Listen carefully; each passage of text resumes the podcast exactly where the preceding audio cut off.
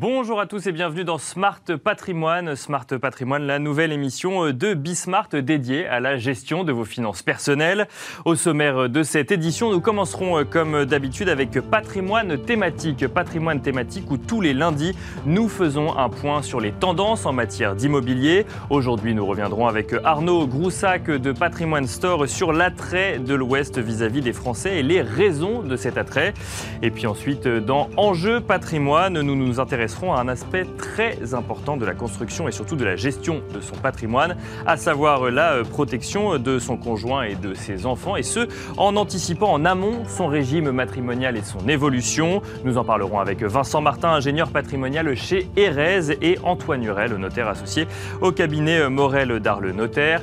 Et puis dans la deuxième demi-heure de notre émission, nous serons ensuite rejoints par Laura Olivier, journaliste chez Club Patrimoine, afin de décrypter le monde de la gestion de patrimoine avec des conseillers en gestion de patrimoine, des CGP, mais pas que. Nous serons également accompagnés de chroniqueurs, tous euh, experts du secteur patrimonial qui décortiquent pour vous euh, chaque jour des investissements, des tendances ou euh, nous apportent leurs conseils concrets dans la construction de son patrimoine. Bienvenue à vous tous qui nous regardez. Smart Patrimoine, c'est parti.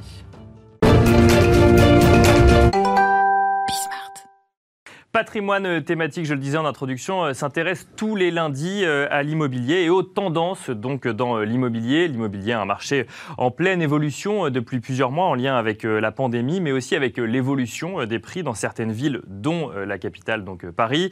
La tendance montre d'ailleurs que la capitale perd légèrement de son attrait, même si celle-ci n'est pas moins aimée pour autant, alors qu'au contraire, l'ouest de la France bénéficie de cette envie de sortir des grandes villes et donc de Paris. Nous en parlons avec Arnaud Groussac, fondateur et président de Patrimoine Store. Bonjour Arnaud Groussac. Bonjour.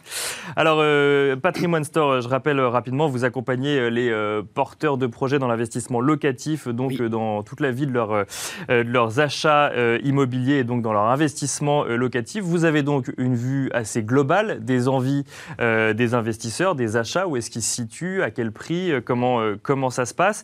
Est-ce que vous constatez ce qu'on ce qu'on pressent, ce qu'on lit un petit peu, cette ruée vers l'ouest, comme on pourrait l'appeler, euh, des, gens qui veulent aller vers l'ouest de la France Alors oui, effectivement, on, voit deux tendances fortes parce qu'il faut dissocier à la fois le client qui va acheter pour y habiter mhm. et celui qui va acheter pour louer. Bien sûr. Euh, et sur les deux niveaux, on, constate une tendance à s'écarter euh, du centre-ville. Alors pour ceux qui veulent habiter, effectivement, il y a un attrait pour toute la, côte atlantique aujourd'hui, hein, de Brest jusqu'au Pays Basque. Mhm. On va y revenir après certainement avec les transports qui sont un enjeu clé aujourd'hui.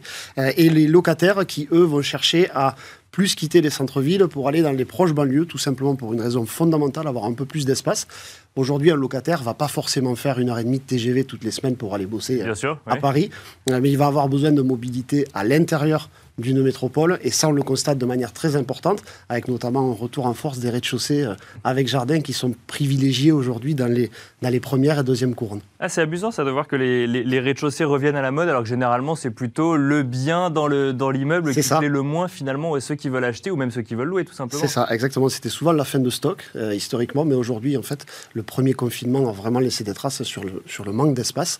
Euh, donc les locataires aujourd'hui vont chercher plus d'espace, mhm. et il en va de même aussi pour les gens qui achètent pour vivre. S'ils s'éloignent, c'est surtout au-delà du cadre de vie, avoir plus de place et plus, soit une maison, euh, soit des appartements plus grands. Et on a constaté, nous, au, au travers de nos différentes études, euh, des différences fondamentales en termes de surface et qui justifient, du coup, grâce au télétravail, de s'éloigner euh, d'une heure ou d'une heure et demie de la capitale. Alors, si on parle de surface, tout d'abord, donc c'est vraiment la raison numéro une, en fait, c'est on va chercher plus d'espace, potentiellement peut-être plus d'accès à l'extérieur également Alors exactement. Il va y avoir l'espace, il va y avoir l'extérieur et il va y avoir le cadre de vie. Souvent, quand euh, on, interroge les gens qui achètent, c'est on veut offrir un meilleur cadre de vie à nos enfants, un peu moins de pollution, un peu plus de facilité, un peu plus de verdure, un peu plus de campagne, même si on reste proche des villes parce qu'il faut quand même bosser en télétravail. C'est ça, donc là on dit proche des villes, c'est pas forcément que Paris, en fait on veut quitter des grandes villes pour aller un petit peu plus à l'extérieur, pour aller chercher plus d'espace. Vous avez sur chaque métropole à peu près le même mouvement, alors plus marqué euh, sur Paris parce mhm. que les espaces intramuros parisiens sont tellement chers que du coup on va accepter d'aller à entre 30 et 1 heure, 30 minutes et 1 heure de transport en commun pour avoir plus d'espace sur première, deuxième couronne. Donc là, c'est plus marqué sur Paris, mais sur les, sur les autres métropoles, on le, on le remarque aussi avec euh, les, les, premières couronnes qui sont aujourd'hui euh, très recherchées. Et alors, on va chercher plus d'espace, euh, et est-ce qu'on a effectivement plus d'espace quand on quitte les grandes villes? On imagine que oui, on imagine que les cœurs de ville sont plus chers, mais est-ce qu'on en a effectivement beaucoup plus? Alors oui, on en a suivant les... ça dépend des métropoles. Alors déjà, ce qu'il faut situer, c'est que vous allez aussi avoir plus d'offres sur les premières et deuxièmes couronnes que sur du centre-ville, où on a souvent une offre assez restreinte. Encore aujourd'hui? Encore aujourd'hui. Même si la tendance. Euh, L'immobilier ancien aujourd'hui est relativement cher dans les, dans les grandes villes, mhm. et vous avez quand même peu d'offres. L'immobilier aujourd'hui est quand même en, pénurie de stock de manière générale, mais vous arriverez quand même plus à trouver chaussures à votre pied sur une première et deuxième couronne. Et bien sûr, ça dépend aussi des métropoles. Celles qui sont dans une continuité politique ont plus d'offres que celles qui sont dans une vraie rupture aujourd'hui. Mais globalement, on arrive quand même à trouver un peu plus en première et deuxième couronne. Alors pour vous répondre en termes de surface, sur, la surface. On a nous mené chez Patrimoine Store deux études différentes. La première, c'était de se dire si on s'éloigne de 30 minutes du centre des grandes métropoles, qu'est-ce qu'on gagne en surface?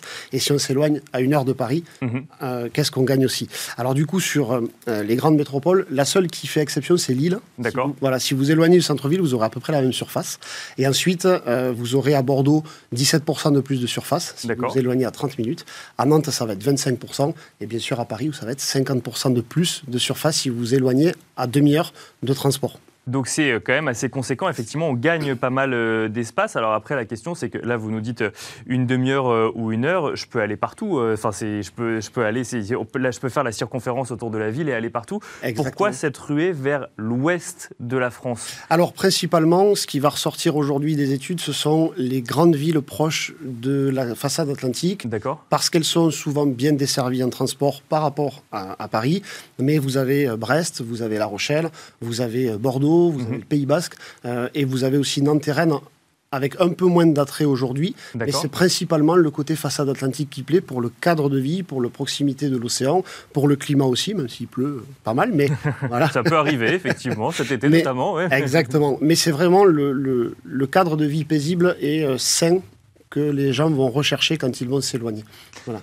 Alors, c'est étonnant d'entendre Brest parmi les villes que, vous citez, parce qu'effectivement, Bordeaux, on avait vu cette tendance notamment de Parisiens qui allaient euh, vers, euh, vers, vers Bordeaux, une tendance qu'on imagine toujours actuelle aujourd'hui, d'après ce que vous nous dites.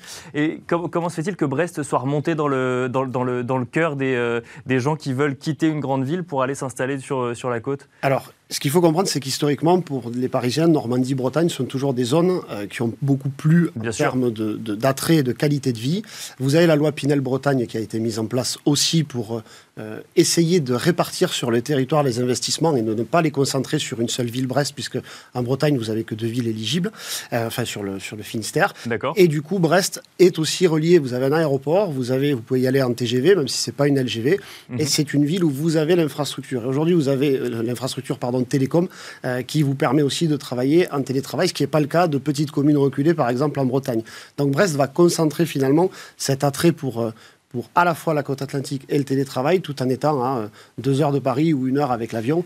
voilà. bah, c'est ça, c'est qu'en fait, pas, quitter une grande ville et aller effectivement sur, sur la côte, c'est bien, mais encore faut-il pouvoir ou y trouver du travail ou pouvoir euh, conserver son activité dans la ville dans laquelle on avait une activité avant. Exactement. En fait, aujourd'hui, vous êtes euh, bah, à la croisée des chemins des deux. C'est-à-dire que vous avez les gens qui vont se dire euh, bah oui, on change de vie. OK, on, change de région, on retrouve un job et ça va aider aussi dans le maillage du territoire à répartir les talents parce que en région aussi, vous avez des belles entreprises. Mhm. Et vous avez ceux aussi qui sont en attente de bien valider que le télétravail va bien être dans les deux, trois prochaines années. La tendance qui arrive aujourd'hui, c'est qu'effectivement... Donc ceux-là, ils attendent de partir. Voilà, ceux-là, ils attendent de partir. Et la tendance, c'est effectivement que les grands groupes vont quand même le, arriver à le généraliser. Les petites entreprises auront plus de mal à généraliser le télétravail. Et là, du coup, l'enjeu de l'infrastructure télécom va être fondamental au niveau des, métropoles. Je regardais un petit peu les chiffres qu'on pouvait trouver euh, sur, euh, sur, sur, cette tendance euh, et je voyais que, que, en Bretagne et Normandie, 15 à 20 des nouveaux acquéreurs viennent d'Île-de-France. Ce que vous nous dites, c'est que finalement, ils ne sont pas encore tous partis france pour aller rejoindre, euh, pour aller rejoindre les régions, ça peut, ça peut être une tendance qui va s'accélérer Alors ça peut être une tendance qui va surtout durer dans le temps. Je pense le, pic initial lié au Covid et à l'effet confinement, lui, est passé. Maintenant, mhm. ça va être une tendance de fond qui va rester. Euh, vous avez euh, la Bretagne, mais après en descendant aussi, vous avez le centre de la France qui a, qui a pris beaucoup d'habitants mhm. du Limousin, par exemple. et, et ça va continuer parce que vous avez des gens qui ont fait aussi le choix de changer de vie et de ne plus subir leur vie. Donc ça a été finalement plus un accélérateur de décision, la partie Covid. Et là maintenant, le télétravail va être un, régulateur et, les gens vont accepter, pur, vont aménager plutôt leur vie au fur et à mesure euh, de, de leur validation du télétravail. Et l'investissement locatif, du coup, suit la même tendance aujourd'hui? Alors, il faut juste zoomer un peu plus sur les métropoles. Oui, l'investissement locatif aujourd'hui, les demandes de nous de, sur la plateforme, sur le site internet, ça va être effectivement pour de la première couronne. Donc on reste très focus sur les métropoles. Pour une bonne et simple raison, c'est qu'on est sur de la zone tendue, donc il y a quand même une profondeur locative qui est importante. Mhm. Et un locataire n'aura pas les moyens d'habiter à une heure et demie de Paris, de faire les allers-retours en TGV. Euh, sur Bordeaux, c'est pareil. Euh, le locataire va pas habiter à une heure et demie de Bordeaux, ça va être compliqué. Donc on, on est prêt à être propriétaire à une heure et demie de Bordeaux, mais pas forcément locataire à voilà, exactement. C'est exactement ça. Et donc, dans l'investissement immobilier aujourd'hui, c'est vraiment la tendance de fond. Sur toutes les métropoles, nous, les investisseurs, nous demandent de la première, voire deuxième couronne si on est en Ile-de-France, pour deux raisons. On a des prix d'achat qui sont encore intéressants et on a une rentabilité qui est bonne, puisqu'on va pouvoir se placer principalement au plafond de la loi Pinel en, en loyer. Et donc, du coup, un bon équilibre entre profondeur locative, prix d'achat et du coup, euh, un attrait pour les locataires. Donc, si je comprends bien, la tendance qui se dessine, c'est on loue à l'intérieur des villes et on achète en dehors des villes, c'est ça? Ou c'est encore un peu trop tôt pour le dire? C'est encore un peu trop tôt parce qu'il il va falloir voir aussi comment le, euh, et ça va être un des grands enjeux de demain, comment l'étalement des transports à l'intérieur des métropoles va se faire et va s'opérer. Euh, on a Paris qui est extrêmement bien desservi sur ses premières et deuxièmes couronnes, ce qui n'est pas le cas de toutes les métropoles. Donc, il va falloir voir comment ça, ça se densifie. Il y a des métropoles qui ont choisi d'augmenter leur réseau euh, de transport. Donc, vous avez par exemple Lille qui va livrer aussi deux lignes de tram. Vous avez euh, Toulouse aussi. Et les autres métropoles, il va falloir voir comment elles arrivent à résoudre ce problème-là. Parce qu'être à demi-heure, trois quarts d'heure, si c'est pour y aller tous les jours, ça va être compliqué. Merci beaucoup Arnaud Groussac bah, d'avoir euh, détaillé pour nous cette tendance donc de ruer vers l'ouest euh, dans l'immobilier français. Arnaud Groussac, je rappelle que vous êtes fondateur et président de Patrimoine Store. Et quant à vous, on se retrouve tout de suite dans Enjeu Patrimoine. Et c'est parti à présent pour Enjeu patrimoine. Enjeu patrimoine où nous décryptons euh, chaque jour, comme son nom l'indique, un enjeu ou une grande question liée à la gestion de votre patrimoine. Et aujourd'hui, nous nous intéressons à votre régime matrimonial.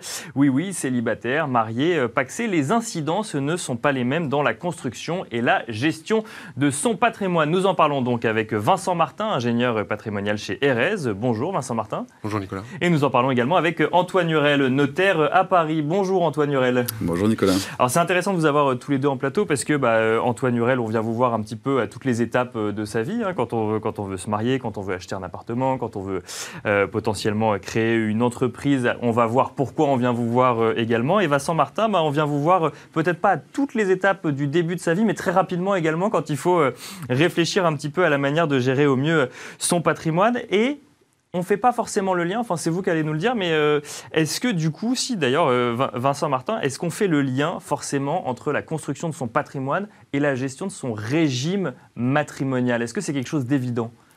Pas forcément, parce que les gens voient le, le mariage, enfin le mariage, c'est un peu la, sacralisation de, l'amour, du, couple. On ne mhm. voit pas forcément les conséquences patrimoniales et fiscales que peut avoir le, choix du régime matrimonial. Donc souvent, en, l'absence de, toute convention de précision, on va être sous le régime légal, donc de la communauté de biens réduite aux, aux acquets. Et les gens ne savent pas forcément que des régimes spécifiques existent en fonction de leurs objectifs, de leur situation personnelle, notamment ce que vous disiez, la création d'une société, donc un, un créateur d'entreprise ou des personnes qui vont vouloir euh, avoir comme objectif de protéger leurs conjoints, d'acquérir de, l'immobilier, il y a des conséquences particulières. C'est pour ça qu'on peut avoir euh, un conseil sur ce point en collaboration avec les, avec les notaires, bien entendu.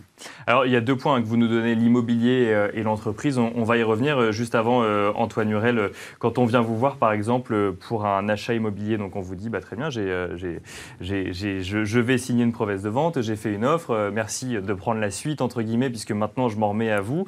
Est-ce que ça vous arrive souvent de dire attention, euh, réfléchissez peut-être d'abord à votre régime matrimonial avant de vous lancer automatiquement dans, euh, dans, euh, dans, ce dans cette première étape de vie, par exemple. Oui, effectivement, ça, ça, arrive très, très souvent. Le notaire est là pour donner une, une vision et des conseils vraiment de manière globale et pas uniquement focus sur, sur l'immobilier. Donc, effectivement, il faut élargir la réflexion. Et, effectivement, le régime matrimonial se, pose. Le régime matrimonial, juste rappeler, c'est selon l'ensemble des règles légales mhm. ou de contrats que les, les époux choisissent. Qui vont régir leur, leur vie patrimoniale pendant toute la durée du mariage, donc c'est-à-dire mariage jusqu'au décès ou le divorce. D'accord. Donc voilà, c'est.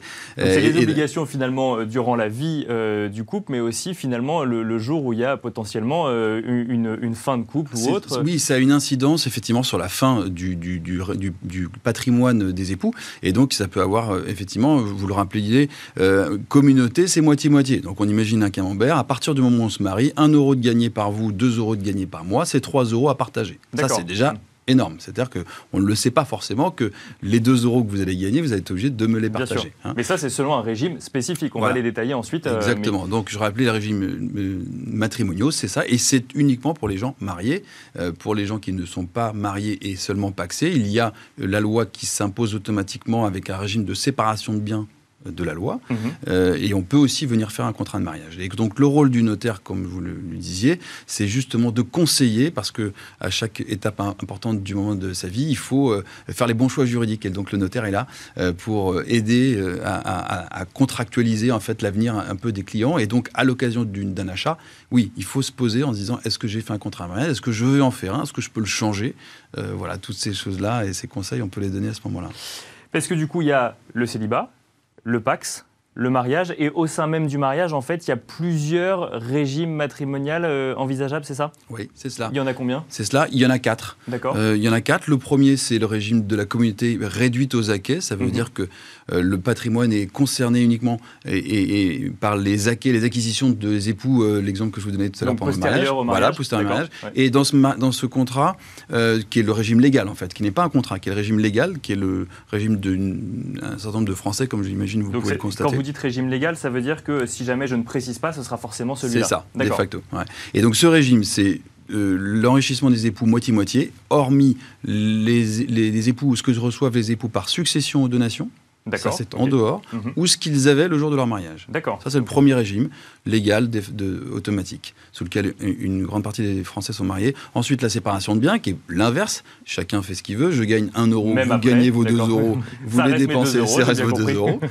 Euh, troisième régime, qui est un peu moins connu, qui est la participation aux acquets. En gros, c'est je suis en séparation de biens, je suis un chef d'entreprise, je veux faire mon business comme je veux, je ne mhm. veux pas être embêté, mais à la fin, je veux partager avec ma femme. D'accord. Par exemple. Mais à la fin, c'est quoi à la fin? Divorce ou D'accord, ok. Malheureusement, c'est toujours Et puis la communauté universelle, que vous voyez peut-être avec euh, des, gens retraités, où là, on est plus en fin de parcours euh, de vie euh, de couple, et à ce moment-là, on veut vraiment se surprotéger et faire une seule masse globale de tout en disant, si je décède, je veux que tu aies tout.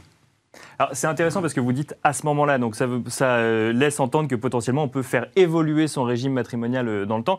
Juste avant euh, Vincent Martin, là on a eu bah, un peu les définitions hein, que nous a fait Antoine Hurel sur les différents régimes matrimoniaux qui existent. Je rappelle que donc ça c'était pour le mariage, mais il y a aussi d'autres possibilités de choix de vie. Pourquoi est-ce qu'il est important de choisir ou en tout cas d'adapter son régime matrimonial à la construction de son patrimoine? Quels sont les risques dont il faut se prémunir ou à quoi faut-il penser et qu'est-ce qu'il faut anticiper? Dans la pratique, on voit souvent, donc on prend le cas de, du créateur d'entreprise ou de l'artisan, du commerçant qui va avoir une activité à risque. Euh, comme on parle de communauté du patrimoine, on parle aussi de euh, solidarité dans les dettes. D'accord. Autres que les dettes ménagères. Donc, en fonction du régime matrimonial, notamment le régime de la séparation des patrimoines, qui dit patrimoine séparé dit dette séparée.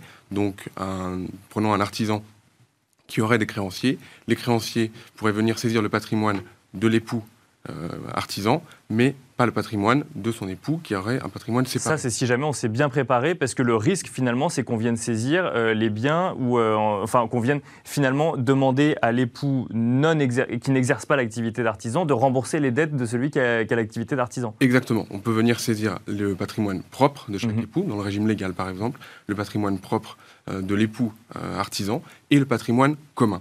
On ne pourra pas venir saisir par contre le patrimoine propre de l'époux qui n'est pas artisan. Mais on voit qu'il y a un risque sur le patrimoine commun qui peut, euh, qui peut intégrer la résidence principale ou d'autres ou d'autres biens. Donc, Parce que véritable... quand vous dites patrimoine propre, par exemple, c'est que vous donniez l'exemple d'une succession tout à l'heure. Je touche un petit peu d'argent, je ne suis pas effectivement l'artisan en question, je suis euh, le conjoint. On ne pourra pas venir, venir saisir euh, cette, cette somme-là. En revanche, si cette somme-là est utilisée comme apport pour l'achat d'une résidence principale, on pourra venir saisir la résidence principale. Alors, il y a des spécificités avec ah, il y a encore des, spécificités, mais donc le patrimoine qui est commun, il y a un risque sur le, au niveau des créanciers, même si le, les créanciers correspondent à des dettes propres à, des dettes pas propres, mais des Donc la résidence principale, pas forcément, parce qu'on protège effectivement les, les, les, gens qui y vivent, mais si c'était une résidence secondaire, là pour le coup, ça rentrait dans la. D'accord. Voilà. Il pourrait y avoir un risque. Exactement. Donc il y a euh, des, choses à faire avant, euh, alors soit avant la création de la société, soit justement euh, après, donc avec la possibilité de changer de régime matrimonial qui a été simplifié, puisqu'avant on avait un délai de deux ans qui est obligatoire entre le premier régime et ensuite le changement. Aujourd'hui, on peut changer à tout moment. La procédure est simplifiée. On n'a plus besoin d'avoir recours au juge des tutelles quand on a des enfants mineurs. Mhm. et le coût reste minime. Donc ça, je pense que voilà, le maître le confirmera. Donc il y a des possibilités de venir changer son régime matrimonial ou de venir l'adapter. Donc par exemple, en passant d'un régime de communauté à un régime de séparation, de venir intégrer des avantages matrimoniaux avec une clause d'exclusion des biens professionnels afin d'éviter justement ces risques liés aux créanciers de, l'artisan, de l'entrepreneur, de du gérant de société. Les avantages matrimoniaux, qu'est-ce que c'est Antoine Hurel? Alors, les avantages matrimoniaux, c'est le fait de pouvoir euh, protéger ou surprotéger son conjoint à l'occasion euh, d'un décès, euh, notamment. je reviens juste sur le sujet d'aujourd'hui. Il faut vraiment avoir conscience que, comme vous le disiez, il y a une incidence importante du choix ou du non-choix du régime matrimonial. Et on s'en rend compte tous les jours. Quelqu'un qui dit, bah, bah, par exemple, je suis marié en communauté, j'ai hérité d'un studio et puis ça produit des loyers. Dans mon esprit, les loyers sont pour moi. Bah oui, bien, sûr. Oui, parce que vous, me donniez l'exemple tout à l'heure de, la eh succession ou de la donation. C'est une exception dans le régime de la communauté. Les loyers que va produire un bien que j'ai reçu d'une vieille tante, je le dois le partager avec vous dans mon exemple. C'est un revenu du couple. Exemple, voilà, exactement, c'est un revenu du couple.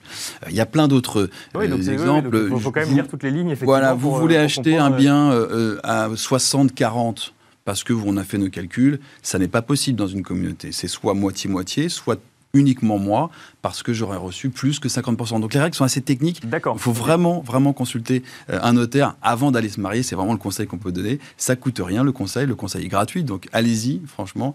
Euh, et puis pour faire le bon choix. Et après, on peut changer tout ça de régime matrimonial. Mais quand on, quand on change de régime matrimonial au bout de 3-4 ans, 5 ans, 10 ans, il y a déjà en fait un patrimoine qui s'est constitué. Et là, pour le coup, ça peut coûter cher.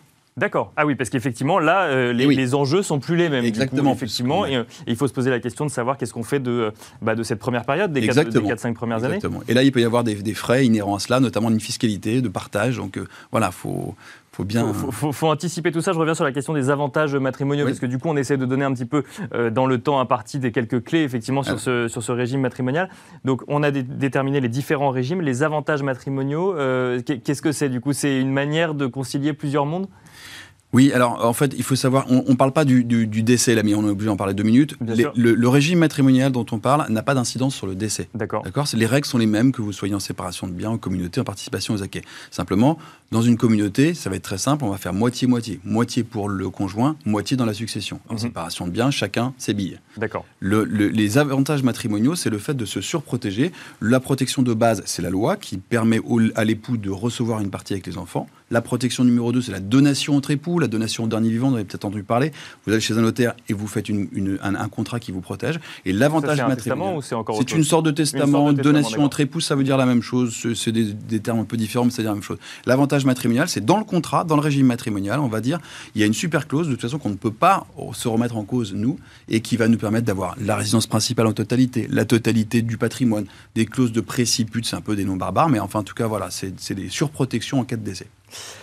Vincent Martins, alors du coup, effectivement, on parle de régime matrimonial et du coup, parfois on donne l'exemple de la, de la création d'entreprise, parfois on donne l'exemple de l'immobilier. On a bien compris que finalement, euh, c'était les deux, les, deux grands piliers. Euh, imaginons, euh, de, première, première étape de la vie d'une personne, donc achat immobilier. Deuxième étape, création d'entreprise, pourquoi pas, entreprise qui marche ou qui marche pas. On verra d'ailleurs si ça a des incidences. Mhm. Et puis ensuite, il y a la retraite. Vous, si vous accompagnez une personne dans la durée, vous voyez les gens changer souvent de régime matrimonial ou, euh, euh, ou, au contraire, euh, tout l'enjeu, c'est de conseiller en amont sur le bon régime matrimonial?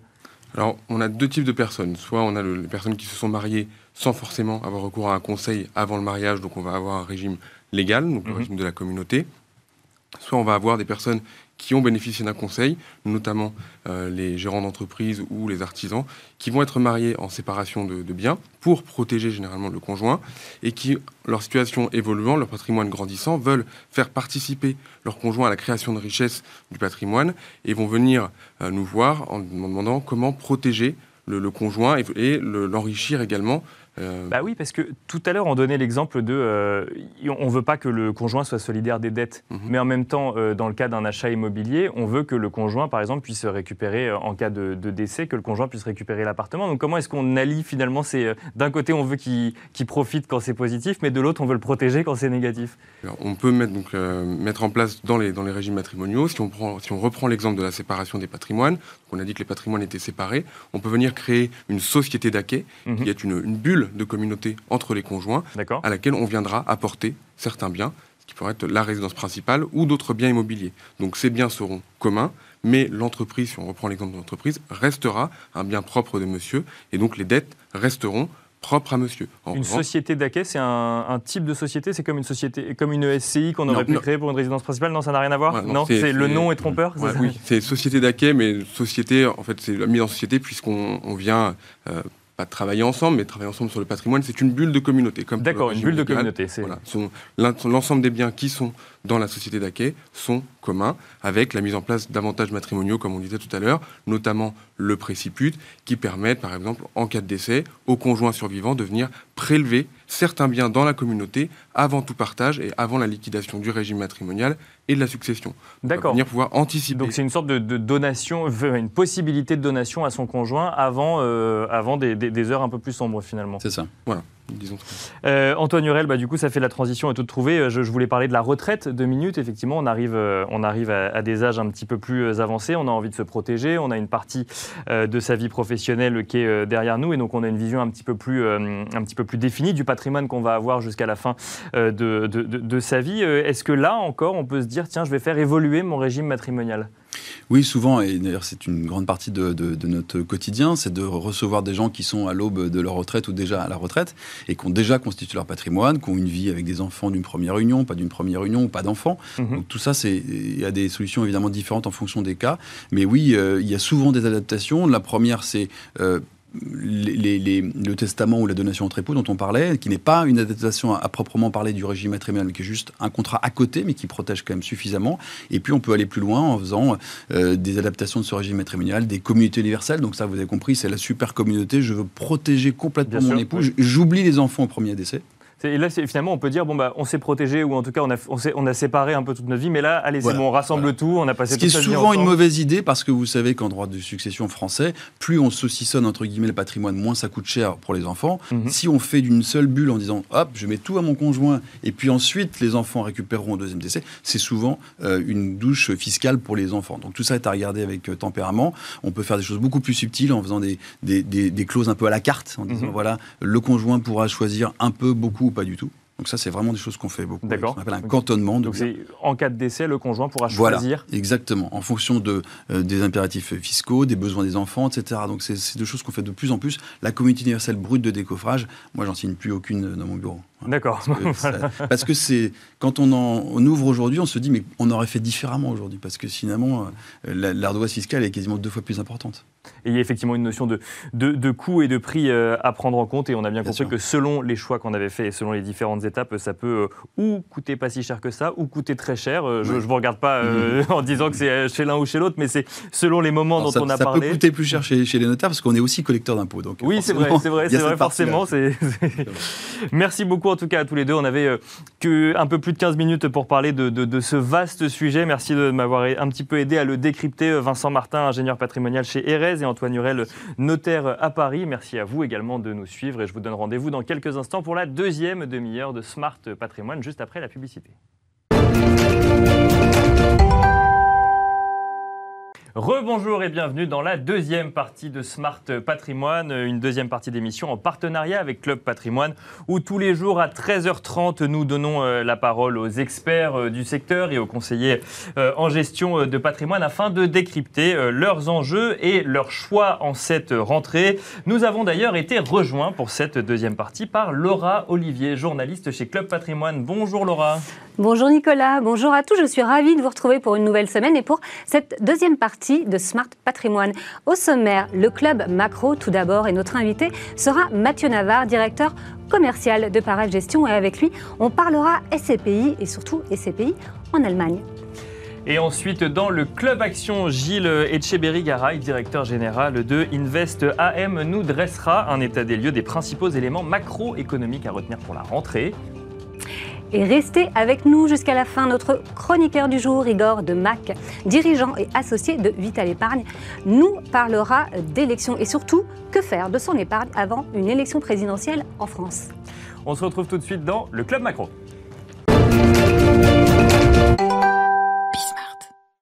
Et bienvenue dans le Club Macro. Et euh, Mathieu Navarre, directeur commercial de Parag Gestion, vient de nous rejoindre. Bonjour Mathieu. Bonjour Laura, bonjour, Merci de nous recevoir. Alors, on est ravis euh, de vous avoir avec nous. On va parler euh, de commerce en Allemagne et de ces pays en Allemagne. Alors, stop ou encore C'est une question à laquelle vous allez pouvoir répondre. Parce que déjà, vous avez été les, premiers hein, chez Parag Gestion à aller en Allemagne en 2014. Alors, en effet, on est société de gestion de portefeuille immobilier. On a été pionnier en Allemagne et aujourd'hui, mhm. une partie plutôt significative de nos actifs sont en Allemagne, hein. particulièrement sur l'immobilier de commerce. Euh, donc 2020 et toutes les évolutions qu'on a tous suivies tous euh, ensemble euh, ont été particulièrement d'actualité pour nous en tout cas. Et alors, justement en 2020, immobilier de commerce, pandémie, confinement, vente en ligne, essor de la vente en ligne. Est-ce que est-ce que ça a été comme en France euh, Ça a été compliqué ou euh, la, tendance a été un petit peu différente en Allemagne? La tendance a été un petit peu différente. C'est-à-dire que ce qui a été très intéressant en Allemagne en 2020, c'est l'impact des mesures sanitaires euh, qui ont été prises et qui, première chose, ont été prises par l'Ender. Donc c'était pas centralisé, c'était plutôt décentralisé. Mhm, Chaque mhm. région opérait un certain nombre de mesures fonction de l'évolution de, la pandémie. Et l'effet qu'on peut finalement traduire aujourd'hui avec du recul, c'est que ces mesures ont plutôt eu, été en faveur des commerçants, en faveur des commerces, ont permis, via les distinguos qu'on connaît, commerce essentiel, non essentiel, mhm. de sauvegarder les commerçants. Et l'effet qui était plutôt inattendu, mais qui est favorable en tout cas pour cette classe d'actifs, c'est qu'il y a eu beaucoup plus de compétition sur le marché parce que ces actifs ont démontré une certaine forme de robustesse, donc beaucoup plus de candidats à l'acquisition et donc structurellement des prix qui ont grimpé. Mhm. C'est le sujet auquel nous avons dû faire face en tout cas en 2020. oui, parce que euh, vous pouvez nous rappeler ce que vous avez fait en 2020 parce que vous avez suspendu la collecte de Nova Pierre Allemagne 2. Vous pouvez nous rappeler pourquoi? Alors, ce sont véritablement les troisième et quatrième trimestres de 2020 qui ont été mhm. concernés euh, par la hausse des prix sur les actifs commerciaux en Allemagne. D'accord. Euh, et donc, c'est posé la question de savoir finalement comment, en tant que société de gestion, on investit. Euh, il y a deux possibilités. Soit on est sur un fonds qui est déjà investi et l'une de nos SCPI est déjà investie, et là, c'est plutôt en faveur des valorisations, mhm. même s'il pourrait y avoir un effet sur le rendement, mais c'est en, faveur des valorisations. Quand vous dites hausse des prix, c'est hausse des prix des loyers ou hausse des, ou hausse des, euh, des locaux, de, des prix d'achat des locaux? C'est plutôt des prix d'achat. D'accord. Et donc, lorsqu'on est sur un mhm. fonds qui est plutôt en constitution, se pose la question de, de, ce que l'on fait. Pour vous donner deux, deux chiffres, mais qui sont marquant et qu'on pourrait reprendre d'ailleurs sur 2020, en 2000, euh, sur 2021, en 2020, 58% de l'ensemble des investissements réalisés en Allemagne le sont par des étrangers. C'est-à-dire la robustesse du système allemand. Ça positionne l'Allemagne comme le deuxième pays d'investissement dans le monde après les États-Unis. Donc toute la question, en fait, c'est l'éternelle question de se poser, euh, qu'on s'est posée en tant que société de gestion, qui est de dire est-ce qu'il faut à tout prix et l'expression n'a jamais été aussi bien choisie, entre guillemets, à tout prix acheter aujourd'hui, quitte à acheter un rendement plus faible parce que j'achète plus cher, euh, ou ne faut-il pas, et est-ce qu'il n'est pas préférable, d'attendre que bah, euh, le marché soit mhm. plus rationnel et revenir sur le marché rationnel. Et alors, euh, pourquoi est-ce que les investisseurs vont en Allemagne? On pourra en parler après. Il y a des mesures, il y a des mesures fiscales. Moi, j'ai quand même euh, une question. C'est quand on regarde les foncières commerciales, par exemple, les grandes foncières commerciales. Si on regarde en bourse, Unibail, Rodamco, Westfield, par exemple, une des seules sociétés à afficher des résultats dans, des résultats dans le rouge sur le deuxième trimestre 2021, qui a dévissé en bourse sur l'ensemble mm. de l'année 2020. On se dit bon bah Là, le secteur, euh, c'est très très compliqué, voire c'est un peu mort euh, depuis, euh, depuis un an et demi. Et là, vous nous dites tout l'inverse en Allemagne. Donc du coup, deux questions. La première, c'est Comment comprendre Et la deuxième, bah, du coup, pourquoi est-ce que j'irais pas acheter en France plutôt qu'en Allemagne si les prix ont dévissé? Alors, je, distingue vraiment dans l'échange, en tout cas, la foncière cotée, euh, qui est sujette évidemment à, un peu plus de spéculation. Bien sûr, évidemment, évidemment mais, qui, mais qui reflète quand même, euh, du coup, une tendance. Euh, qui reflète une tendance, absolument. Alors, Unibail, c'est un cas extrêmement particulier. Et finalement, de la SCPI qui a affiché des taux de recouvrement qui sont quasi records. C'est-à-dire que si je le prends sur le territoire français, les SCPI de commerce ont eu des taux de recouvrement de quasiment de l'ordre de 90% sur le territoire français, mhm. en tout cas sur les fonds que l'on gère en France qui investissent sur le commerce, on est de l'ordre de 97 à 99% sur les CPI allemande. Mhm. Euh, et, c'est là qu'il y a une forme finalement euh, de, résilience qui est extrêmement importante et qui, et qui attire, même s'il se pose évidemment, et encore une fois, la question des prix, mais la situation a bien évolué entre 2020 et 2021. Donc ils ont payé leur loyer et euh, il n'y a pas eu de souci de recouvrement. plus spécifiquement, je crois que Laura, vous avez cité le fonds Allemagne 2. Oui, Novapierre Allemagne 2, tout à fait. vous, êtes sur le, les commerces dits essentiels sur ces, sur ces, pays? Alors en effet, on est, on est particulièrement exposé aux commerces dits essentiels, c'est-à-dire c'est tout ce qui alimentaire, tout ce qui est do it yourself, autrement dit les magasins de, bricolage, qui ont pu majoritairement mhm. rester ouverts. Euh, donc sur une partie significative du fonds à aujourd'hui, on est de l'ordre de 70% exposé au commerce euh, essentiel. Mhm. Euh, et, en effet, ça, ça a été possible, notamment via la décision qu'on a prise, qui a été assez drastique, mais qui aujourd'hui, avec du recul, a été salutaire, qui était de se dire on n'accueille pas plus de capitaux d'une part, donc on stoppe la collecte, c'est ce que vous disiez justement, Laura, et on attend un marché plus rationnel et ça nous a permis de constituer un portefeuille qui aujourd'hui est à 100% investi, majoritairement sur de l'essentiel comme on l'a dit, et de manière euh, juste en, tout cas sur des actifs qui sont beaucoup plus rationnels en termes de prix et de rendement.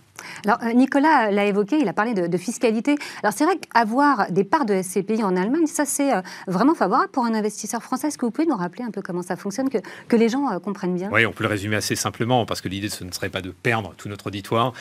Lorsqu'on perçoit des revenus issus d'Allemagne, la première chose, c'est de payer son impôt. Donc, la tranche marginale d'imposition doit être acquittée. néanmoins, le premier avantage à retenir, c'est que nous sommes exonérés de prélèvements sociaux. Mmh. et parallèlement à cela, cela ouvre droit à un crédit d'impôt euh, qui finalement euh, vient compenser la double imposition. Donc, premier élément euh, dont il faut absolument tenir compte, c'est la communication sur un rendement qui est net versé par la société de gestion. Il ne s'agit pas de communiquer sur un, brut, en tout cas par une gestion communique systématiquement sur un net versé.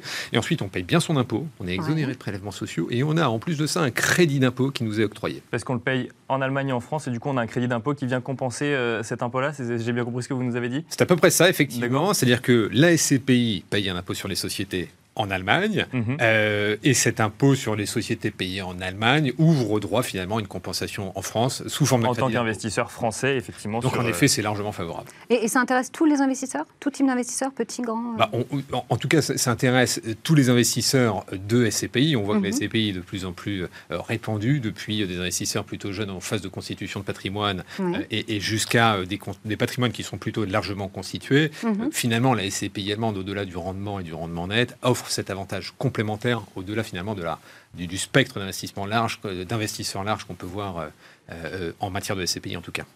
Alors, pour euh, regarder un petit peu les, les, éléments du coup, enfin, je, parlais du coup de, du confinement et du Nibai Rodamco Westfield pour essayer de comprendre effectivement pourquoi la, tendance était différente. Il y a quand même une grosse autre tendance de fond aujourd'hui sur le commerce et qui peut freiner l'investisseur en SCPI, c'est la vente en ligne.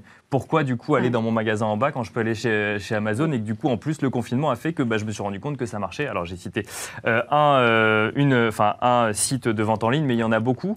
comment est-ce que vous voyez vous ça euh, dans euh, l'investissement en SCPI, et notamment de commerce? Alors on imagine que le commerce essentiel est un petit peu épargné, effectivement, euh, mais pas totalement non plus. Comment est-ce que vous voyez cette évolution? En tout cas, ce qu'on a vu, c'est qu'effectivement, que lorsque début 2021, ces solutions commencent à se généraliser, et, je reste véritablement sur l'outre-Rhin, les commerçants outre-Rhin l'ont déjà largement initié et largement en tout cas instauré dans leur méthode de vente, vente en ligne, click and collect, finalement tout ce qu'on a vu émerger tout début 2020. Et l'Allemagne, et ça a été très intéressant, a été l'un des premiers pays européens à reconfiner. Donc on a mhm. vu euh, l'application par ces commerçants finalement de cela. Mhm. L'impact a été assez impressionnant puisque finalement les ventes retail en Allemagne euh, ont grimpé de 11% en mars 2020 par rapport mars 2021 pardonnez-moi par rapport à mars 2020, quasiment 6% en avril. Donc la réalité, elle est plutôt inverse. Elle est que les ventes retail donc auprès des commerçants en Allemagne est plutôt en croissance en 2021 par rapport à 2020. Et cela a un impact direct sur les, transactions euh, et, sur les transactions euh, de ces commerces qui restent extrêmement positives. On a retrouvé au premier trimestre les niveaux que nous connaissions en 2019. Je, je ne parle pas de 2020 parce que finalement, le premier trimestre 2020, n'avait pas encore ressenti les effets de la pandémie, jouissait encore un certain nombre d'actifs qui glissaient de 2019. Donc mhm. voilà, ce serait pas rationnel et, pas tout à fait euh, représentatif vraiment du marché. Mais donc les transactions en 2021, bah, on rejoint finalement les niveaux de 2019. On a beaucoup moins d'investisseurs étrangers sur le marché. Ils ont chuté quasiment de 38 points pour être à 35% et non plus 58 comme en 2020. Oui, donc il y a quand même une, une, crainte d'une partie des investisseurs, parce que logique avec la pandémie. Tout du moins, c'est redevenu à des niveaux qui nous semblent euh, aujourd'hui beaucoup plus normaux. D'accord. Ils sont présents, ils sont là, ça reste quand même 35% mhm. des, euh, des, des, transactions immobilières euh, outre-Rhin. donc c'est important, c'est un marché qui est soutenu par les institutionnels mhm. et par les, les, investisseurs étrangers, mais ce n'est plus effectivement les fameux 58%. Et puis, il y a un peu moins d'attentisme sur des actifs qu'on considérait, nous, comme un peu plus risqués. Je pense aux centres commerciaux. Donc, en fait, ce qu'on peut se dire, c'est qu'on sort progressivement d'une situation qui était extrême en 2020, avec d'une part une pénurie mhm. d'actifs recherchés par les investisseurs, retail park, supermarché, euh, euh, commerce dit essentiel, alimentaire, et puis un attentisme très fort sur des actifs un peu plus risqués, à une situation qui est beaucoup plus normalisée, beaucoup plus d'actifs qui sont disponibles sur le marché, mhm. et puis une part des investisseurs étrangers qui a diminué. Et, Mathieu, vous avez euh, des équipes sur place? Comment vous sélectionnez les biens Oui, alors nos asset managers, effectivement, nous sommes en partenariat avec des asset managers et un asset manager mhm. particulièrement qui s'appelle Principal, qui est sur place. effectivement, le sourcing est un, est, est un sujet qui est évidemment important. Euh, nous sommes société de gestion, euh, nous avons de l'épargne, tout du moins, à euh, investir pour le compte de particuliers. La SCPI est un produit risqué, on le sait, mhm. qui a beaucoup d'avantages, mais qui a des risques de perte en capital, qui a des risques de diminution de, sa performance. Et le rôle de la société de gestion, c'est bien investir. Et pour bien investir, il faut avoir un sourcing qui est dense, un sourcing qui est important pour aller chercher les meilleures opportunités. Donc effectivement, on est présent en local en Allemagne pour constituer les portefeuilles. Absolument. Merci beaucoup Mathieu d'être venu sur le plateau. Merci Laura, merci Nicolas. On se retrouve tout de suite pour le Club Action. Le Club Action à présent, c'est avec Gilles Etcheberry-Garay, directeur général chez Invest AM, avec qui nous allons passer en revue les différents éléments macroéconomiques à suivre en cette rentrée pour euh, vous, épargnants ou investisseurs, qui vous demandez à quoi va bien pouvoir euh, ressembler cette rentrée euh, économique dans un environnement certain pour certains ou incertain pour d'autres. Bonjour Gilles Etcheberry-Garay, donc bonjour, directeur général d'Invest AM. Bonjour. Il y a quelques éléments finalement qui semblent déjà assez évidents d'aborder euh, en cette euh, rentrée. Euh, il y a les déclarations de Xi Jinping en Chine ou la prise de parole de Jérôme Powell bah, lors du symposium de Jackson Hole vendredi dernier. on peut peut-être commencer par ça. vous l'avez suivi, du coup, j'imagine, cette prise de parole. Une prise de parole qui n'a pas forcément livré les indices attendus, notamment sur le calendrier de réduction de soutien à l'économie américaine. quelle est votre, votre réaction par rapport à ça? C'est clair que le discours de, Jérôme Powell a, aménagé le court terme. Hein. Euh, aujourd'hui, euh, l'attitude de la Fed et, la perception de l'attitude de la Fed par les marchés devient la variable clé d'évolution des marchés financiers, soit sur les taux, les devises ou les, actions. Mhm. On a des marchés actions qui sont extrêmement dépendants au, niveau des taux. Et là, clairement, on voit que Jérôme Powell a été sensible aux appels du pied du, du Trésor et de Yellen qui lui propose un poste si à court terme, il ne secoue pas trop les marchés. Quelque part, euh, la Fed a choisi à court terme de ménager euh, le chou, mais risque d'être contraint par, euh, par la chèvre inflationniste d'ici 2020, 2021 ou début 2022. Et vous étiez déçu, vous, de ne pas avoir de calendrier spécifique comme beaucoup d'investisseurs l'attendaient? Parce qu'en en fait, c'est un peu, entre guillemets, bon, ça fait un bout de temps maintenant qu'on s'attend à avoir une réduction de, du soutien de la Fed à l'économie américaine. La question maintenant, c'est plus de précision, plus de précision, encore plus de précision. On l'a pas. Est-ce que vous étiez déçu ou globalement, vous vous disiez, bon, bah, c'est normal, en fait, il faut qu'on attende encore un petit peu? Déçu euh, un petit peu, euh, mais j'étais conscient que pourquoi est-ce que la Fed a toujours des taux à 0% alors qu'on a que 5% de croissance et 3% d'inflation mhm. C'est que euh, la stabilité des marchés en dépend. Et donc, on sent bien qu'elle est un peu coincée au aux entournures à ce niveau-là. Donc, quelque part, ils ont choisi de passer, de devenir un peu passif par rapport aux, aux, statistiques, en espérant que ça passe, plutôt que de prendre des décisions un peu plus proactives. Euh, risquant de, secouer euh, les marchés d'ici la fin d'année. Il ne faut pas oublier qu'en 2018, euh, Jérôme Powell, sur une déclaration malencontreuse, a fait le pire mois de décembre depuis 1930 avec une fin d'année qui était à moins 10, moins 12 sur tous les marchés. Je pense qu'il a été un peu tétanisé et il se souvient de ça et donc a choisi de, de, de prendre un peu de recul à court terme, mais le risque, c'est qu'il soit rattrapé par les faits, ou que la Fed soit rattrapée par les faits à, moyen terme. Est-ce que moyen terme ça, c'est une autre question. Euh, du coup, euh, Gilles, c'est vrai que ce qui s'est dit à, Jackson Hole, le, marché l'avait euh, anticipé. Donc, si, le marché l'a anticipé, il l'a joué, donc il n'y a peut-être plus grand-chose à gagner. Ah ben, on voit de toute façon qu'on a un momentum, momentum haussier qui est assez fort, et on a vu mhm. encore vendredi, ça s'est confirmé, puisque pour en parler, on a un leadership de plus en plus étroit et centré sur, sur la technologie américaine les affaires chinoises y ont contribué, mais, mais, mais on sent bien qu'on monte, on monte, mais on monte de plus en plus difficilement et, et avec sur les, mêmes, les mêmes thèmes, quoi, je dirais. Et ça, c'est un, peu, un peu compliqué. Bon, il reste quelques thèmes par ailleurs, on peut en parler sur l'énergie, des choses comme ça, mais, mais, mais c'est difficile. C'est difficile Aujourd'hui, c'est difficile quoi, de faire des choix de gestion en lien avec euh, la, la, situation américaine? De trouver des idées euh, où euh, il y a un, potentiel de hausse raisonnable qui ne soit pas uniquement lié juste aux 5 ou 6 valeurs de la tech. voilà, je, dis, on, a, on a parlé du pétrole, on parle du dollar, des choses comme ça, mais ça devient compliqué de trouver des idées, je dirais, avec un, un profil de rentabilité intéressant et un risque contrôlé. Oui, parce que c'est vrai que vous venez de parler, euh, d'évoquer le pétrole euh, à, l'instant. Le pétrole, c'est quelque chose que vous aimez bien. Quelle est votre position aujourd'hui? Enfin, c'est l'énergie en général. Pour nous, notre thème pour, euh, je dirais, pratiquement la décennie, c'est qu'on aura une décennie d'énergie chère. Oui. Que ce soit l'énergie renouvelable, qui est absolument nécessaire, mais aussi le pétrole, qui, mhm. qui est dans la transition peut-être le moindre mal, parce que le numéro un, c'est le charbon. Je veux dire, le mhm. charbon, aujourd'hui, il est responsable de la moitié des émissions de CO2, et c'est ça qui doit être éliminé en priorité. Donc, les deux, que ce soit les énergies renouvelables ou l'énergie, nous, on est sur une, thème, une thèse d'énergie chère, d'énergie chère pour les euh, dix années qui viennent. C'est assez inflationniste, hein, donc ça rejoint une thème de montée de l'inflation progressive au cours de la décennie. Euh, donc, un thème d'énergie chère euh, sur lequel nous, on est assez présent, oui, effectivement. Et on voit bien que par rapport à une réduction des, des ententes de croissance et un pic de croissance qu'on a en ce moment, on voit que le pétrole a plutôt bien résisté. Bien sûr. Parce que on a besoin de pétrole et on aura besoin d'un peu plus de pétrole qu'on ne pense dans la transition énergétique pour moi, effectivement, il a pas l'important, c'est d'arriver à, à, sortir du charbon. L'Europe l'a fait, les États-Unis l'ont fait. il faut que la Chine le fasse.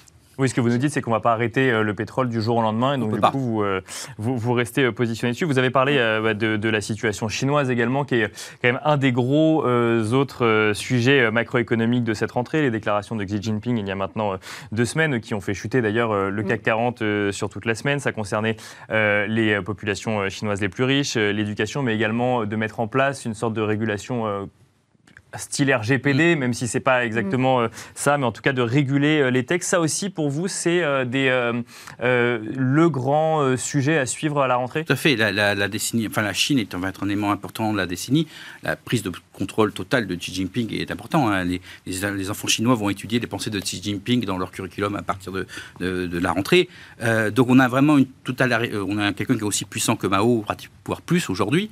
Et, et, sa politique, c'est maintenant on le, Parti communiste chinois vient de fêter son centenaire, maintenant il est le mmh. centenaire de la République populaire. Il a un certain nombre de choses, des choses qui sont comme la reprise en main de Taïwan, hein, qui sont potentiellement des, problèmes euh, euh, géopolitiques, mais ça c'est pour plus tard, mais aussi le maintien donc du Parti communiste euh, jusqu'au centenaire de la République populaire. Et en analysant ça, on a une, reprise en main, je dirais, de l'économie et la partie plus dynamique. Mmh qui sont d'une part euh, l'Internet. Hein, L'Internet chinois, quand même, va à moins 50% depuis euh, le mois de février, avec euh, d'abord Alibaba, puis Didi, puis donc, et avec une interdiction d'aller se faire coter aux États-Unis. Donc, on avait un secteur qui était extrêmement dynamique, qui se retrouve un peu coupé. Et d'autre part, la problématique de l'inégalité et donc la taxation des, milliardaires. Il y a plus de milliardaires en Chine aujourd'hui qu'aux États-Unis. Et là, la victime collatérale, euh, c'est le luxe français. Et on voit quand même qu'on avait deux secteurs. Est-ce que ce sera vraiment une victime? C'est-à-dire, si jamais, euh, peut-être qu'une personne n'achètera plus 10 sacs d'une certaine marque, mais est-ce que si trois personnes achètent euh, chacun trois sacs? Mais le problématique, c'est qu'aujourd'hui, l'essentiel de la croissance du luxe est en Chine. Et c'est là où effectivement, et, c'est ça le problématique, c'est que on avait deux secteurs qui étaient un peu le pendant de la tech américaine, qui était l'internet chinois et euh, le luxe européen, qui, avait depuis 10 ans des progressions qui n'étaient pas aussi importantes, mais quand même très, très significatives, et là qui se sont retrouvés un peu, euh, alors en tout cas très nettement pour l'Internet chinois euh, cet été, un peu moins pour le luxe, mais on a vu que ça a été quand même assez, assez radical après le discours du 18 août. Donc c'est quelque chose qu'on doit surveiller. surtout l'impact, en tout cas en Europe, puisque bon, pour l'Internet chinois, c'est déjà fait. maintenant, voir si ça se poursuit en Chine, parce que l'essentiel de la croissance du luxe depuis quelques années et dans les cinq ans qui viennent, viennent de la consommation euh, des, ménages chinois les plus riches. Hein. Aujourd'hui, il y a plus de Chinois dans les 1% les plus riches que d'Américains. Mm. J'aimerais bien qu'on parle aussi, aussi des taux avec vous, Gilles. Parce que je sais que vous avez gagné beaucoup avec les taux. Alors, vous aviez vu le sens de la baisse. Donc, ça, comment vous avez anticipé? Parce que c'est vrai que ce n'était pas si évident, finalement. Mais ça vient de notre vision de l'inflation. L'inflation est un phénomène comme la marée. C'est un phénomène structurel. C'est-à-dire ça monte lentement, ça mhm. revient. On n'a pas un retournement de pièces comme on avait un peu vu en début d'année avec la, victoire des démocrates euh, en Géorgie. Mm. Ah, l'inflation est là, euh, on va avoir 5%, euh, c'est Weimar. Non. Mm-hmm. L'inflation, c'est un phénomène structurel qui monte lentement, qui met 18 mois après la réouverture des économies à se générer. Et donc, par rapport à, ça, notre, la, baisse des taux, enfin, en, prix, la mm-hmm. montée des taux en, mars, paraissait exagérée. Donc, effectivement, à 1,75 sur le 10 américain, on s'est pas mal investi là-dessus. Mais pourtant, il y avait cette inflation qui était présente. Alors, ce que vous nous dites, c'est que finalement, c'est euh, le phénomène transitoire. C'est-à-dire qu'en fait, d'accord. Il y a deux types de transition. Il y a eu une vague, mais la marée n'est pas encore voilà, Voilà, exactement. Vous avez la bonne. Il y a la, vague de, transit de, la reprise, de la remise en marche des économies. Et mhm. derrière, vous avez le phénomène plus structurel euh, de, de, de, manque de production, d'inflation, de manque de bras qui va se générer, mais qui va mettre 12 à 18 mois après la réouverture complète pour, euh, pour exister. Et qui, à mon avis, va être le changement majeur de la décennie. On essaie de réfléchir euh, pas mal sur la décennie euh, de, qui vient. Donc, effectivement, l'inflation structurelle va finir par apparaître, mais elle ne pouvait pas arriver aussi vite que euh, ce qu'on anticipait en mars. C'est pour ça qu'on trouvait qu'on on allait trop vite, plus vite que la besoin. Gilles, est-ce qu'on peut terminer très rapidement sur le positionnement de vos fonds du coup? Voilà. Alors, vous êtes très exposé aux États-Unis. Voilà, au dollar. Pour nous, le dollar, c'est la couverture en cas de mauvaise surprise, puisque si la Fed doit, est contrainte à monter les taux, elle montera les taux d'intérêt sur le dollar. Ce sera la, devise qui va monter le plus. Donc ça, c'est un peu notre couverture. On fait de l'énergie et on reste légèrement sous-exposé actions, mais vu que le momentum est quand même très puissant, on ne veut mhm. pas non plus euh, louper euh, trop de hausse pour, pour nos clients. Donc c'est pour ça qu'on reste en, essayant de trouver d'autres idées euh, que la technologie américaine, et c'est compliqué, mais on essaie d'y arriver. Merci beaucoup euh, Gilles Etcheberry-Garay de, bah, de, vous être prêté à l'exercice de nous résumer en une dizaine de minutes à peine trois grands enjeux euh, macroéconomiques et du coup votre, bah, vos, choix hein, du mm. coup dans ce, dans ce contexte. Gilles Etcheberry-Garay, je rappelle que vous êtes le directeur général de Invest AM. Quant à vous, restez avec nous, on se retrouve tout de suite dans le Club Expert. Et on se retrouve dans le Club Expert et notre invité est sur le plateau, euh, Igor Demac, dirigeant et associé de Vital Épargne. Bonjour Igor. Bonjour. Bonjour. Alors, on va parler avec vous, euh, épargne bien sûr, mais surtout de qu'est-ce qu'on peut faire de son épargne avant les élections présidentielles euh, en France? Est-ce qu'il faut justement, est-ce que ça a du sens de gérer son épargne en fonction des élections? Alors, historiquement, non. Et euh, on a eu une période assez agitée avec des élections euh, de personnalités fortes comme euh, M. Trump. On avait eu aussi le sujet du référendum sur le Brexit. On avait eu les gouvernements anti-euro extrêmes en Italie. Pardon. Et à chaque fois, en fait, les stratégies qui consistent à penser que les marchés vont s'écrouler, qu'il faut tout vendre, se sont avérées euh, très mauvaises, puisque euh, après le référendum sur le Brexit, euh, le marché a mis quelques jours à remonter, Trump pareil, et j'allais dire l'élection de Joe Biden aussi, où on pensait que la logique démocrate, un peu plus socialiste, entre guillemets, allait contrecarrer le mouvement de croissance américain, et ça s'est pas du tout produit. Donc non, on ne gère pas son épargne avec sa carte d'électeur. En revanche, la politique une influence notable sur l'économie. Et c'est bien ça que les épargnants essayent de euh, piloter ou, d'analyser. Et surtout, les marchés financiers en font des scénarios. Et ça se matérialise beaucoup sur les taux d'intérêt. Mais euh, c'est vrai qu'à l'arrivée au pouvoir de François Mitterrand, les marchés avaient beaucoup baissé. baissé. Ça, c'est pas ça. Oui, alors euh, c'était déjà des marchés qui fonctionnaient un petit peu différemment. 80, hein. c'est très avant même la naissance du CAC 40. Mm. Et pourquoi ça avait beaucoup chahuté? Et c'est le point central, c'est que les marchés financiers et les épargnants regardent finalement si les nouvelles gouvernances mhm. vont attaquer le système. Et il est clair qu'en 1981, les dispositions qui avaient été annoncées, qui ont été prises, étaient entre guillemets anticapitalistes, surtout quand on voit le virage après très libéral dans la mouvance Reagan-Thatcher mhm. que le gouvernement Fabius a pris. Et donc oui, ça, ça peut créer un de la volatilité et de la crainte. Bien sûr, si on dit euh, aux investisseurs, aux épargnants, euh, on va beaucoup plus vous taxer, on va réduire la liberté d'entreprendre, évidemment, les marchés financiers, qui sont une mm. dérivée première et seconde de l'économie, euh, va être impacté. Et c'est bien ça qui fait un peu peur à chaque fois qu'il y a des situations extrêmes qui se présentent dans les sondages. Alors justement, effectivement, peut-être que post-élection, euh, l'économie reprend son cours, ça ne veut pas dire que euh, c'est un long fleuve tranquille pendant toute la période électorale. Ça va créer plus de volatilité, plus de crainte en fonction des annonces des différents candidats. Et plus le candidat est crédible, plus l'annonce peut faire peur. Est-ce que ça ne veut pas quand même dire qu'il faut essayer de se protéger un petit peu contre différents mouvements de marché ou contre cette volatilité justement? Par exemple, je citais les taux d'intérêt qui est un métronome et très puissant de l'appréciation du risque, notamment l'écartement du spread, de l'écart de taux entre euh, le 10 ans mhm. allemand et le 10 ans français. On mhm. sait qu'avant l'élection d'Emmanuel Macron, ben, les euh, marchés anglo-saxons avaient beaucoup surjoué, en fait, même si euh, électoralement, en nombre de voix, les sondages étaient. D'ailleurs, les sondages sont relativement bons, hein, mhm. sauf quand ils n'ont pas une matière vraiment très très, simple à analyser, mais en France, le corps électoral, on le sait, est quand même assez bien identifiable. Eh bien, euh, oui, sur les taux d'intérêt, ça peut créer des opportunités, jouer à la baisse, par mhm. exemple, se dire bah, le taux de 10 ans français, il va, il va augmenter parce qu'il va y avoir des craintes. Donc oui, euh, ça peut euh, plutôt, moi je dirais, en, termes de protection, c'est pour les investisseurs un peu tactiques, ça peut leur permettre de faire des coups, entre guillemets, avant des élections, sur des mouvements de taux. Les mouvements des marchés actions, les actions internationales ne sont pas trop dirigées par l'élection présidentielle française, entre guillemets. Aux États-Unis, où les décisions, comme on en parlait euh, tout à l'heure, euh, mm. du président chinois, elles ont beaucoup plus d'impact. Mais... Euh, je t'en prie, vas-y. Merci Nicolas. Mais du coup, ce que les marchés ont en tête finalement, enfin ce que les marchés veulent savoir, c'est ce que le gouvernement a en tête. C'est vraiment ça finalement qui est important. Oui, alors entre c'est difficile de le savoir. Le programme euh, les annonces, l'élection et la mhm. réalisation, et puis la réalité du terrain euh, de mhm. l'économie et de la politique. On l'a bien vu avec euh, le quinquennat qui va s'achever d'Emmanuel Macron.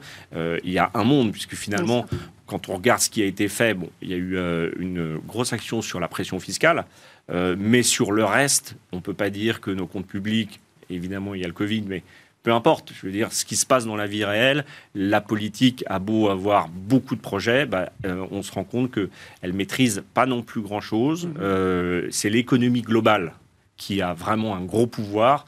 Et en fait, euh, il faut, pour les marchés financiers, plutôt avoir des gouvernements pragmatiques voire soporifiques, entre guillemets, mais qui sont très à la gestion du pays, euh, au jour le jour, plutôt que des grandes idées novatrices, puisqu'on voit bien qu'il y a beaucoup d'imprévus et qu'il faut être capable d'y faire face. Euh, c'est presque déprimant ce que vous nous dites, c'est que finalement, en fait, il faut regarder les élections chinoises ou américaines, mais pas les élections françaises pour, pour gérer son épargne bah, euh, Ça me fait penser à une anecdote. Un jour, j'étais en Chine, j'allais à la muraille de Chine et le guide chinois disait, me demandait si on avait plusieurs partis en France. Et je lui disais oui. Et il m'a fait la réflexion suivante en me disant, mais c'est vraiment très inefficace parce que personne n'a la même idée et en fait, rien n'avance. Et donc, c'est mieux notre système. Bon, alors c'est une anecdote. C'est une vision. une vision. Il y a une autre anecdote, c'est, euh, vous savez, la période où la Belgique n'a pas eu de mhm. gouvernement pendant très longtemps. Mhm. Les comptes publics ont été très bien gérés, les affaires courantes ont été gérées. Alors, je ne dis pas qu'il n'y a pas euh, dans la politique des choses à faire, et puis des grands mouvements ou des grandes idées. Mais aujourd'hui, euh, la gestion politique d'un pays est, est à mon avis, beaucoup plus une gestion qu'une transformation, parce que on le voit bien en France, c'est très compliqué. Et le dernier point, c'est qu'en fait, l'épargnant français, ce qu'il regarde, c'est est-ce que la fiscalité va monter, est-ce que je vais perdre des avantages sociaux? Et ce que regarde également les, entreprises? Est-ce que mon activité va être euh, facilitée ou au contraire va euh, avoir plus de complications? En tout cas, euh, donc c'est assez clair que selon vous, Igor Demac, il ne faut pas gérer son épargne en fonction d'une échéance présidentielle. Merci beaucoup, Igor Demac. Je rappelle que vous êtes dirigeant et associé chez Vital Épargne. Merci également, Laura, d'avoir animé cette émission avec nous tous donc ce lundi. Et merci à vous de nous avoir suivis. Et je vous donne rendez-vous demain pour un nouveau de Smart Patrimoine. À demain.